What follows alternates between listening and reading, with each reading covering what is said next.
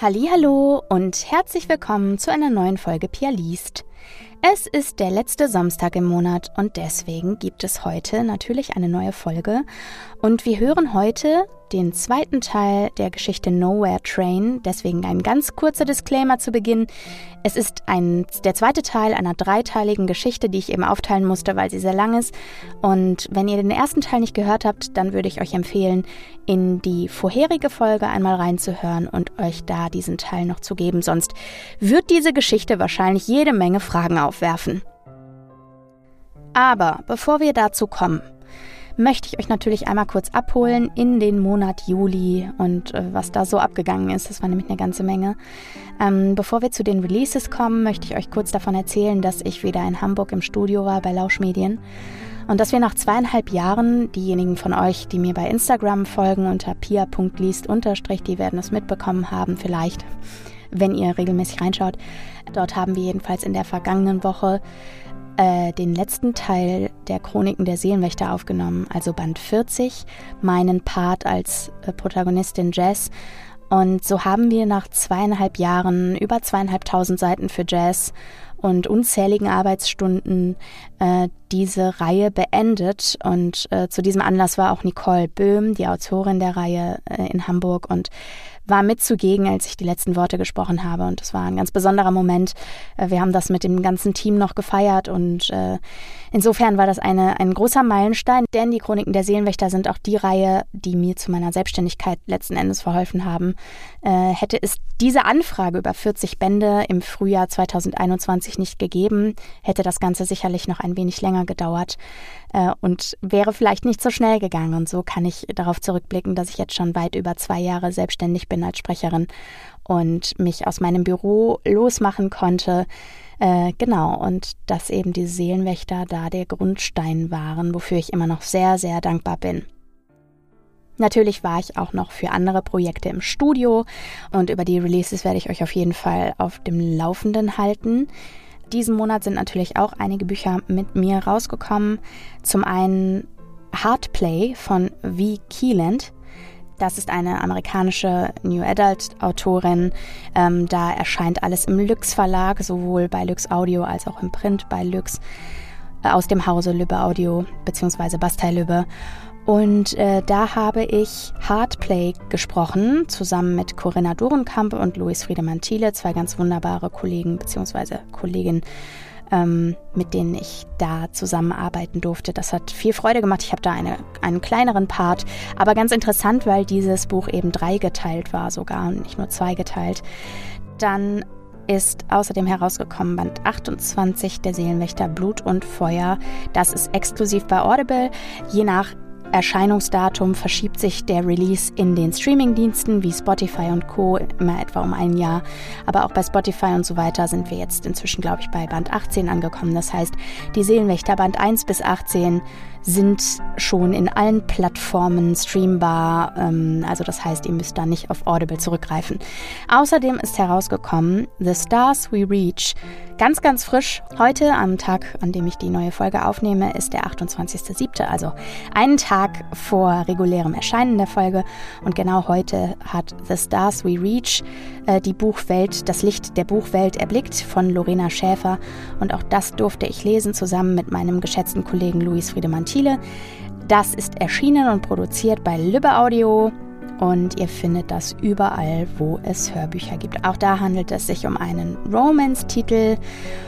Und wenn ihr Gilmore Girls mögt, wenn ihr Lust auf Strandatmosphäre habt, äh, lustige Dialoge und ein ganz leichtes, entspanntes Sommerhörbuch, dann seid ihr auf jeden Fall damit gut bedient.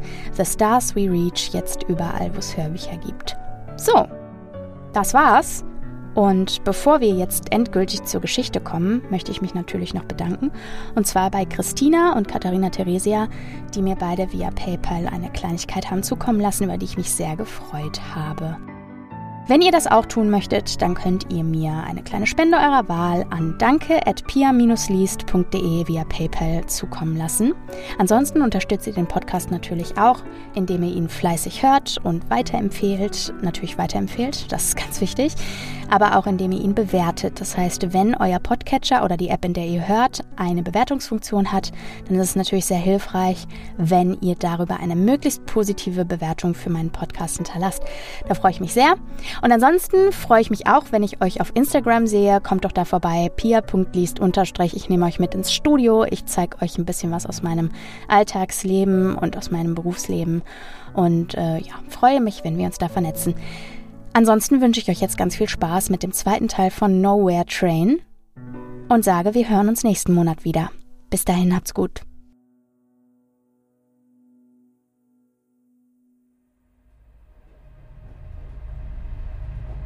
Nowhere Train Teil 2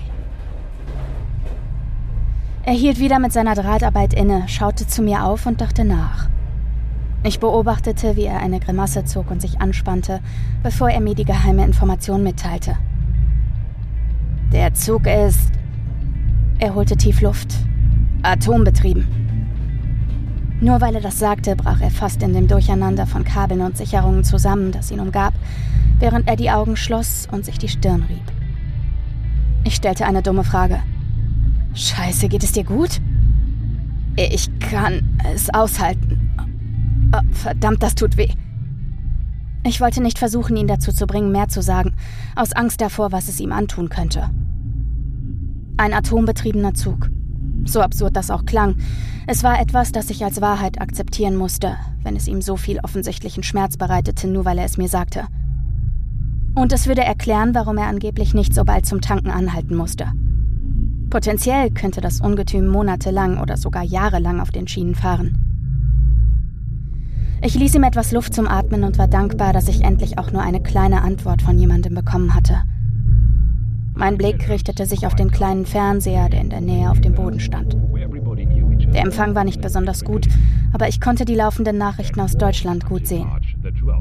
Ich sah etwa eine Minute lang, wie Menschen in Deutschland, offenbar in Berlin, freudig eine mit Graffiti beschmierte Mauer einrissen. Dass es sich dabei um die Mauer handelte, kam mir zunächst nicht in den Sinn. Siehst du das? stöhnte mein neuer Bekannter und beobachtete das Geschehen aus dem Graben an meiner Seite. Hättest du jemals gedacht, dass es so weit kommen würde? Die Sowjetunion verliert ihre Legitimität. Sie ist auf dem Weg zum völligen Zusammenbruch. Es ist so verdammt schnell passiert. Ist das echt? war meine erste Reaktion auf die Bilder auf dem Bildschirm. Oder ist das nur ein weiterer Trick? Oh, das ist echt. Es fühlt sich an, als käme es aus dem Nichts und gleichzeitig konnte man es kommen sehen. Ich habe die Geschichte verfolgt, seit ich hier bin. Dann hörte ich ihn murmeln. Hätten wir nur. Es waren nur sechs Jahre. Er brach ab. Was auch immer er sagte, selbst wenn er es nur zu sich selbst sagte, schien den Schmerz wieder auszulöschen. Er schüttelte ihn ab und starrte mich dann an. Denkst du wirklich, dass das ein Fake ist? fragte er. Bei all diesen Gedankenspielen weiß ich es nicht mehr. Ich glaube, ich habe in der Regierung gearbeitet. Ich weiß nicht mehr genau in welchem Bereich, aber ich glaube, es war beim Geheimdienst. Du bist beim Geheimdienst? Ich hatte ja keine Ahnung. Ich gebe zu, ich habe dich nach einem Ausweis durchsucht, als du an Bord kamst. Ich dachte, du arbeitest irgendwo in der Firma, in einem Bereich, in dem wir uns nie begegnet wären. Also, jetzt nimmt der alte Bastard Außenseiter und mach dir nicht die Mühe, mich nach ihm zu fragen. Wenn ich dir irgendwas erzähle, wird es mich wahrscheinlich umbringen. Ich bin mir sicher, dass du ihn noch früh genug kennenlernen wirst. Die Chance, dass er dich am Leben lässt, ist gering. Ich sah keinen Sinn mehr darin, mich mit dieser Person zu beschäftigen, die für all das hier verantwortlich war, wechselte das Thema und erkundigte mich nach dem nahegelegenen Wandsafe, dessen Inhalt hinter einer imposanten dunkelgrauen Tastatur verborgen war. Was ist da drin? fragte ich. Nichts, was uns helfen würde, uns zu befreien. Ich glaube, es ist nur eine Blackbox, eine Sprach- und Datenaufzeichnung aus dem alten Zug. Du hast wahrscheinlich bemerkt, dass die Waggons ein Flickenteppich aus verschiedenen Epochen des Eisenbahnverkehrs sind. Die Lokomotive ist das neueste Teil. Gibt es sonst noch etwas, das du mir sagen kannst? fragte ich, während ein paar Meter weiter Teile der Berliner Mauer in Schutt und Asche gelegt wurden. Nicht viel, was mir nicht den Kopf zerbrechen würde. Wenn er großzügig ist, erzählt er dir vielleicht etwas. Was ist mit dem nächsten Wagen? Ist es sicher, da reinzugehen? Waffenlager. Aber freu dich nicht so früh. Da ist alles weggesperrt. Danach kommt der Aufenthaltsraum. Und weiter kannst du nicht gehen. Aber da gibt es einen Billardtisch. Der einzige Ort, an dem du wirklich entspannen kannst. Und das solltest du vielleicht auch versuchen. Der Stress durch die ganze Warterei ist nicht gut für dich. Ich stand auf, um meine Erkundung fortzusetzen, und plötzlich verlangsamte sich die Fahrt des Zuges drastisch. Innerhalb weniger Minuten schlingerte er vorwärts und es fühlte sich an, als würde er sich drehen. Mist, stöhnte der Elektriker und verdoppelte seine Bemühungen in der Luke. Wir fahren durch die Berge. Es wird nicht mehr lange dauern. Die Zeit läuft uns davon. Ich wollte ihn nicht noch mehr stressen, also stand ich auf und ging in den nächsten Waggon. Wie er gesagt hatte, war es eine Waffenkammer. Und zwar eine ziemlich große. Zu beiden Seiten eines schmalen Ganges befanden sich vergitterte Metallschranktüren, die jeweils mit einem dicken Vorhängeschloss verschlossen waren. Sie waren voll mit Waffen und Munition, von Pistolen über Gewehre und Schrotflinten bis hin zu Klingen und Sprengstoff. Es sah so aus, als könnte die Firma einen Krieg gegen ein kleines Land führen, wenn sie wollte. Ich würde nie eine der Waffen in die Hände bekommen, also ging ich weiter in den Aufenthaltsraum. Er war sogar noch älter als die anderen. Es schien ein renovierter Eisenbahnwaggon aus den 20er Jahren zu sein, mit den harten Linien des Art Deco an den Wänden und kalten industriellen Metallböden und Fensterrahmen, die wie alle anderen verschlossen waren. Er war in einem so guten Zustand, dass er die meiste Zeit seiner Existenz in einem Museum oder so gestanden haben musste. Der Billardtisch in der Mitte des Raums war ebenfalls aus der Zeit gefallen. Seine grüne Tischplatte war verblasst und zeigte Abnutzungserscheinungen. In einer kleinen Lounge standen alte rote Ledersessel um einen Marmortisch mit einem grünen Aschenbecher aus Keramik. In der Ecke standen eine Hantelbank und Hanteln, in der Nähe ein Rudergerät. Der Rest der Gegenstände war ein Sammelsurium, sowohl was ihre Herkunft als auch ihren Zustand betraf. Es gab eine moderne Dartscheibe, einen Zigarettenautomaten, der wahrscheinlich aus den 1970ern stammte, eine Stereoanlage aus den 50ern sowie gerahmte Fotos und hängende Kunstwerke aus allen Jahrzehnten. Dieser Zug muss wirklich jahrzehntelang quer durchs Land gefahren sein und zumindest einer Person als mobiles Zuhause gedient haben. Vielleicht war der Mann, den die anderen so sehr fürchteten, in dem metallenen Ungetüm ständig unterwegs und hielt nur an, um sich eines seiner Ziele zu schnappen. Vielleicht musste er auch gar nicht stoppen.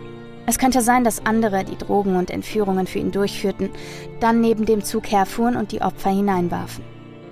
Jeder, der von diesem Vehikel zukünftiger urbaner Legenden wusste, musste sich davor gefürchtet haben, in der Nähe von Bahngleisen zu leben. Aber sie fuhren mit, egal wie sehr sie versuchten, sich zu verstecken. Und jetzt war ich irgendwie in ihre Angelegenheiten verwickelt. Ich untersuchte die nächste Tür, die verschlossen war und für die man einen altmodischen Schlüssel brauchte. Da ich nirgendwo anders hingehen konnte, setzte ich mich in die Sitzecke, wo ich auf dem Tisch neben dem Aschenbecher eine Schachtel Zigaretten vorfand, die auf mich zu warten schien. Die Glimmstängel waren alt, aber ich wollte mich nicht beschweren, wenn ich schon ein paar Stimmungsaufheller in die Finger bekam. Ich benutzte ein mitgeliefertes Streichholzbriefchen, das aussah, als stamme es aus einer Hütte in Kalifornien, und zündete mir ein paar Jahrzehnte alten Tabak an, wobei ich die Streichhölzer einsteckte, nur für den Fall, dass sie sich als nützlich erweisen könnten.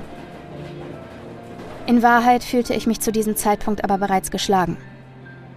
Wie die anderen Fahrgäste begann ich zu akzeptieren, dass ich wahrscheinlich keinen Ausweg aus dem Zug hatte. Meine einzige Chance schien nun darin zu bestehen, mich mit dem Verantwortlichen zu einigen und zu hoffen, dass er vernünftig sein würde oder barmherzig. Ich konnte mich nicht daran erinnern, dass ich in letzter Zeit mit jemandem aneinandergeraten wäre. Schon gar nicht mit jemandem, der mächtig genug war, den einzigen Atomzug der Welt zu besitzen. Also würde ich vielleicht nur ein paar Fragen beantworten müssen. Neben dem Tisch stand ein vollgepacktes Zeitschriftenregal mit abgenutzten, mit Eselsohren versehenen Publikationen aus vielen verschiedenen Jahren, wie alles andere an Bord, obwohl ich nichts sah, was nach 1983 gedruckt wurde. Es handelte sich hauptsächlich um Zeitungen, aber auch ein paar National Geographic-Ausgaben und Lifestyle-Magazine waren dabei. Ich blätterte sie durch, um weitere Merkwürdigkeiten zu finden, wie Artikel und Geschichten über historische Ereignisse, an die ich mich nicht erinnern konnte, oder solche, die veränderte Details oder schlichtweg falsche Fakten enthielten.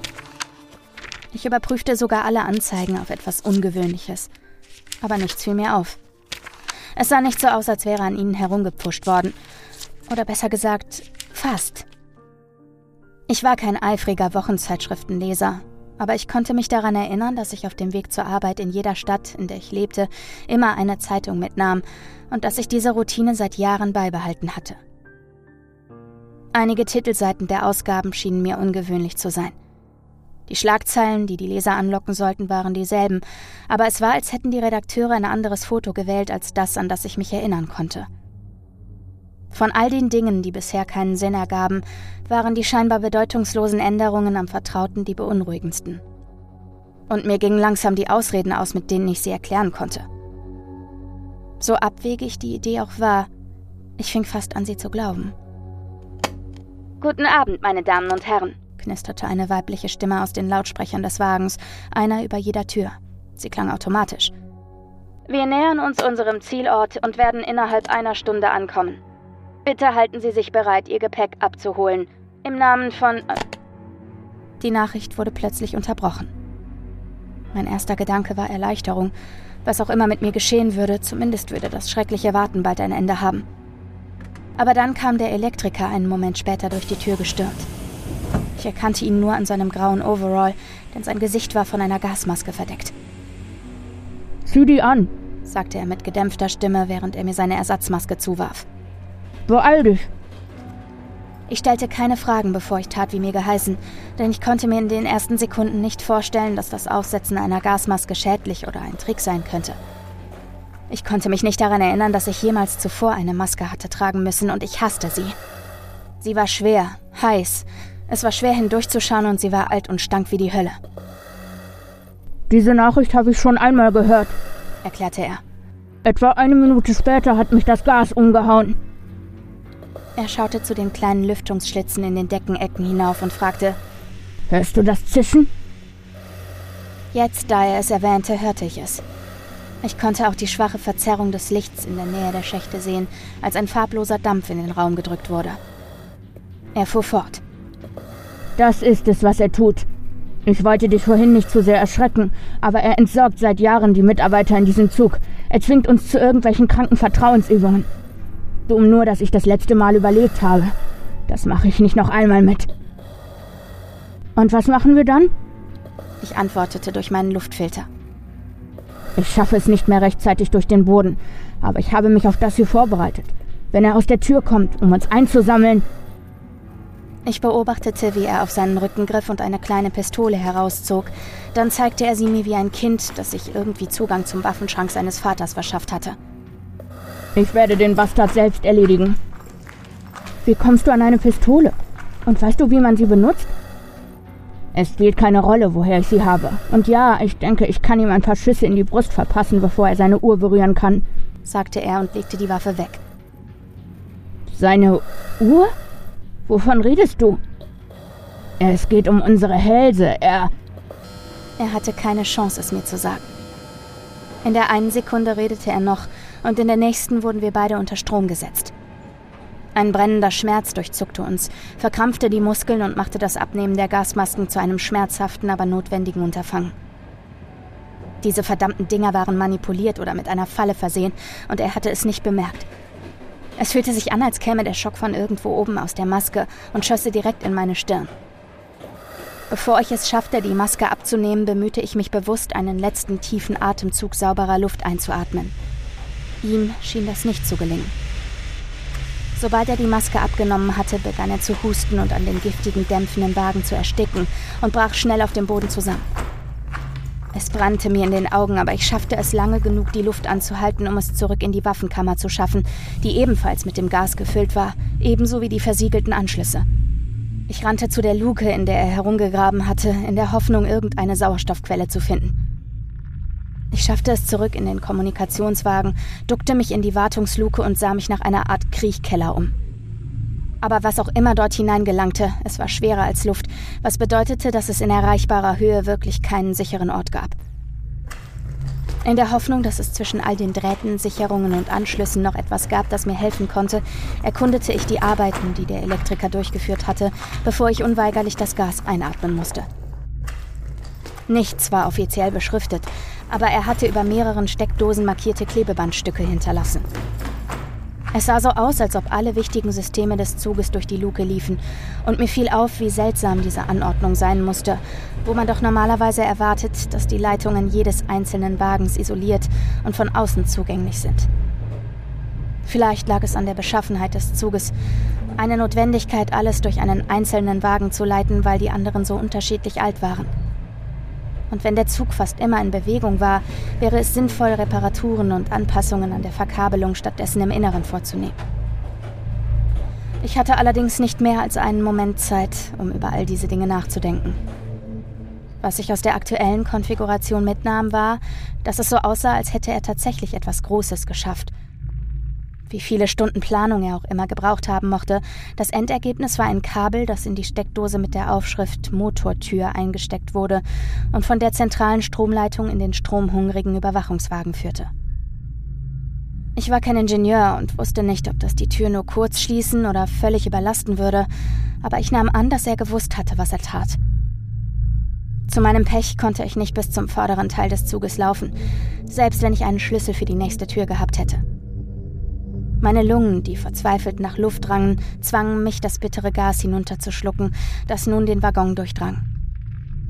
Meine Kehle brannte, als ich hustete, und Sekunden später wurde alles schwarz.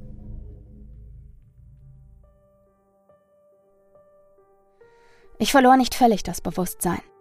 Ich konnte immer noch das Verstreichen der Zeit wahrnehmen, während ich dahin dämmerte, und es fühlte sich an, als wäre nicht mehr als eine halbe Stunde vergangen, bevor ich plötzlich wieder aufwachte ruckartig. Man muss Riechsalz bei mir angewendet haben. Bei uns allen. Die anderen drei Passagiere waren mit mir an Holzstühle gefesselt, die Füße und Hände an die Beine und Armlehnen gebunden. Während sie stöhnten, mit den Augen flackerten und sich umsahen, untersuchte ich in aller Ruhe die Umgebung und versuchte mein rasendes Herz unter Kontrolle zu halten. Es handelte sich um eine große Suite, die mit allem Möglichen ausgestattet war, nur nicht mit einem Bett. Sie war nur durch den Gaskamin auf der rechten Seite schwach beleuchtet, der einen orangefarbenen Schein auf die Seite des älteren Mannes in einem pechschwarzen Staubmantel warf, der vor uns Platz nahm. Hinter ihm befanden sich ein Esstisch, zwei kleine Räume neben der Tür, vielleicht ein Badezimmer und ein begehbarer Kleiderschrank, mehrere Bücherregale und Dutzende gerahmter Bilder. Über ihm hing ein Kronleuchter, in dessen facettenreichen Kristallen sich das Licht des Feuers spiegelte.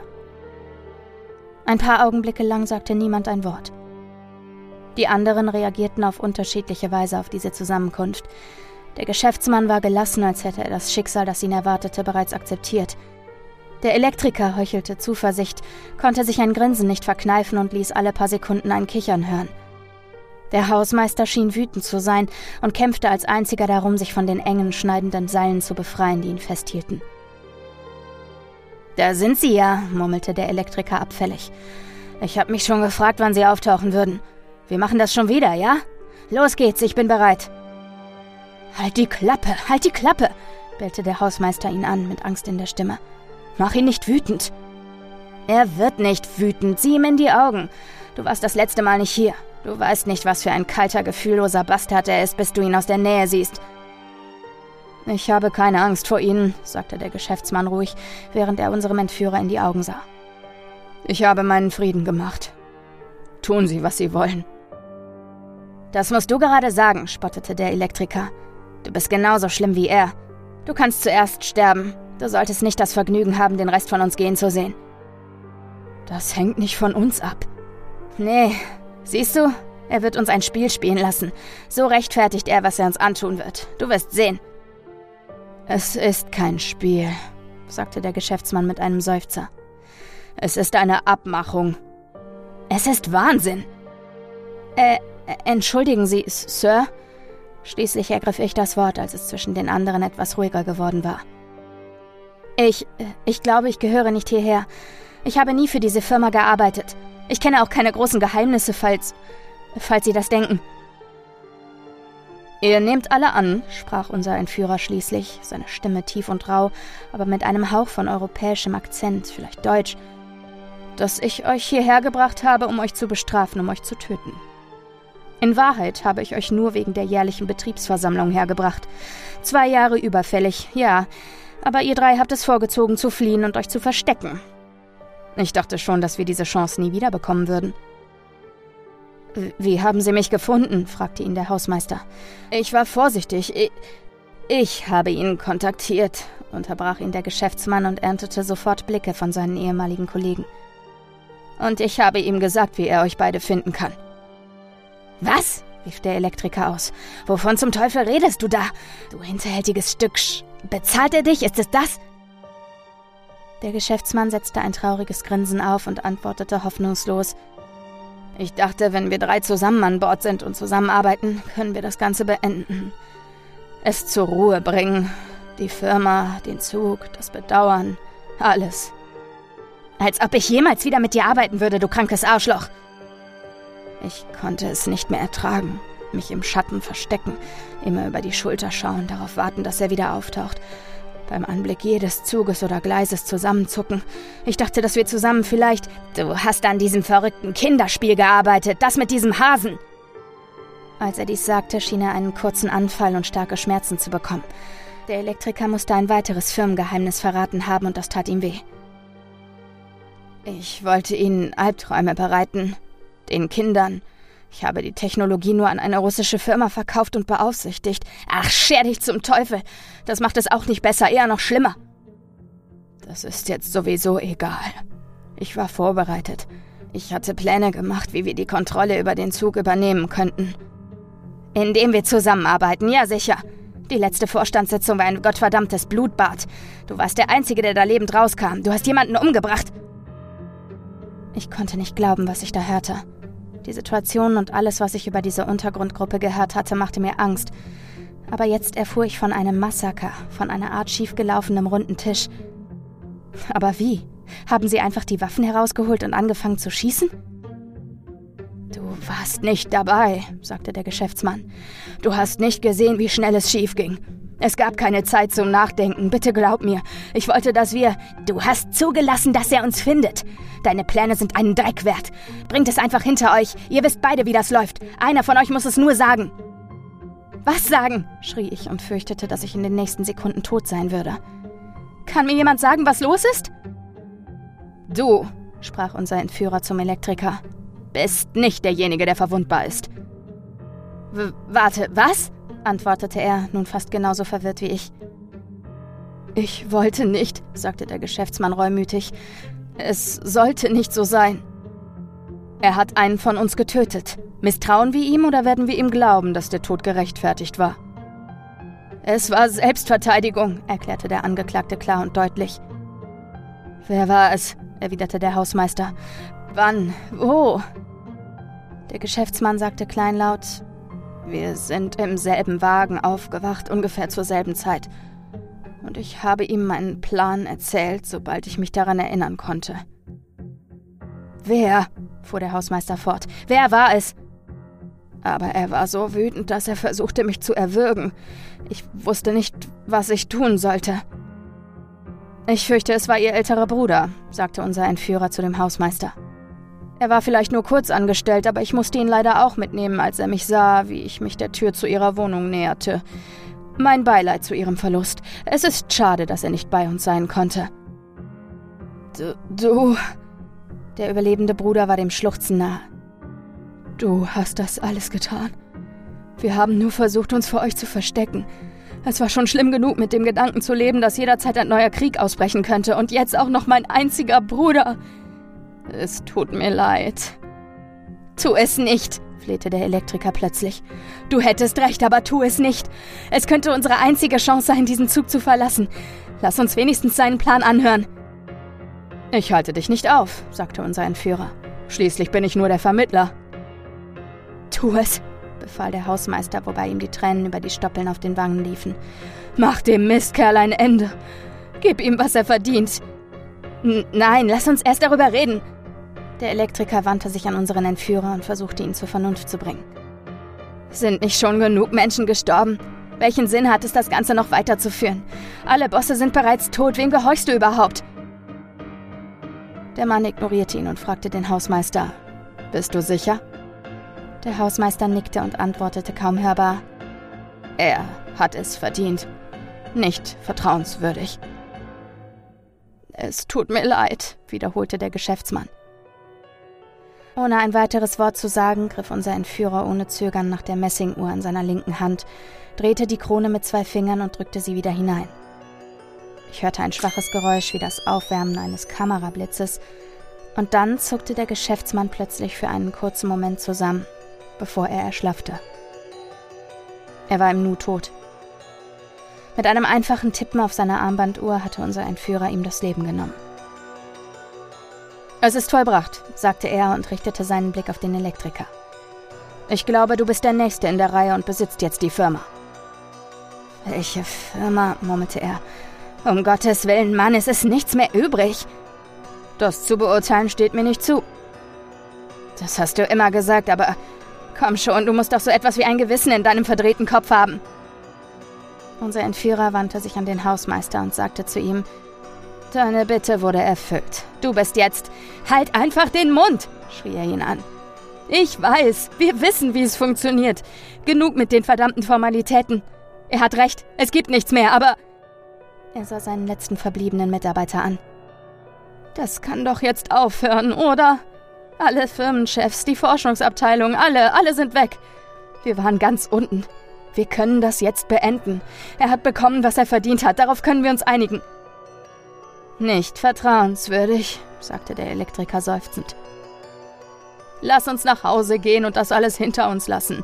Wir werden unsere NDA-Verträge erneuern und bitte töten Sie ihn einfach. Nein, nein, Sie müssen nicht. Eine weitere Umdrehung der Uhr und der Hausmeister war tot in seinem Stuhl, bevor er seinen Ruf nach Gnade beenden konnte. Stopp, flehte ich. Nicht nochmal!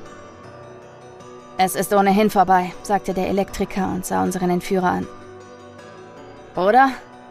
Er arbeitet nicht für uns. Er kann keine Wünsche äußern. Sag mir, dass ich recht habe.